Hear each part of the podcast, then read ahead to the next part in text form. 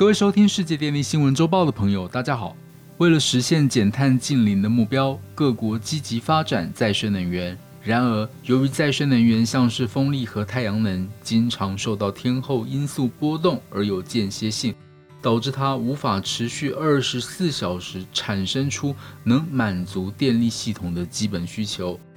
对于整体电力系统的稳定性将造成一定的冲击。不过，假如能够将这些能量储存起来，电力系统受到再生能源变动性的影响也就变小了。而且储存的时间越长，在电力调度上会更具有弹性。因此，长时储能被广泛视为具有庞大发展潜力的技术。长时储能泛指储能的时间长度等于或大于四个小时。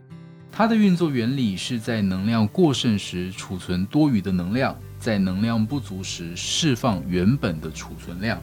以维持数小时、数天甚至数个星期的电力供应。常识储能可以借由不同的技术储存能量，常见的有机械储能、化学储能以及电化学储能。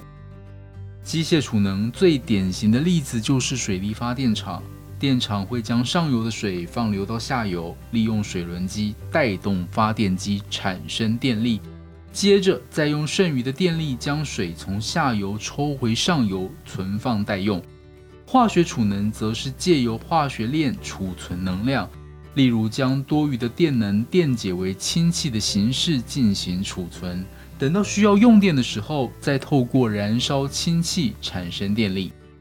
电化学储能指的是将电能存于两种化学溶液中，透过离子交换进行充电和放电，像是锂离子电池、钠离子电池或液流电池，都是近年快速发展的电化学储能代表。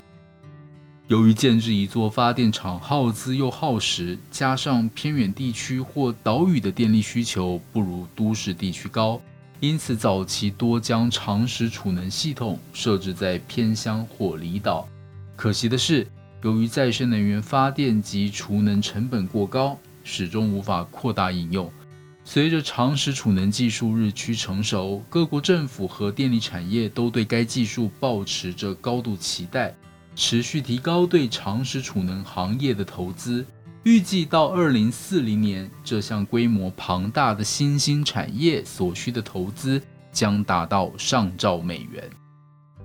为了加速长时储能技术落实应用，首先必须设立明确的再生能源目标，评估储能需求，以定定完善的规划方针，使得投资人清楚了解投资标的，如此才能吸引足够的资金。同时，也要降低长时储能技术的进入门槛，例如可以对长时储能计划进行资助，以提高更多机构或产业投入技术研发或技术应用的意愿。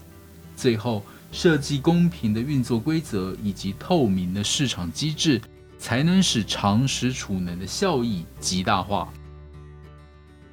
有鉴于再生能源发电占比不断的提高，长时储能将成为未来电力系统不可或缺的要素。因此，提供一个友善的投资环境是促进长时储能技术发展的关键。以上是本周世界电力新闻周报的整理报道。国际上电力的大小事，我们会持续密切关注，并且跟大家分享。若喜欢我们的频道，欢迎与好朋友分享哦。我们下周再会。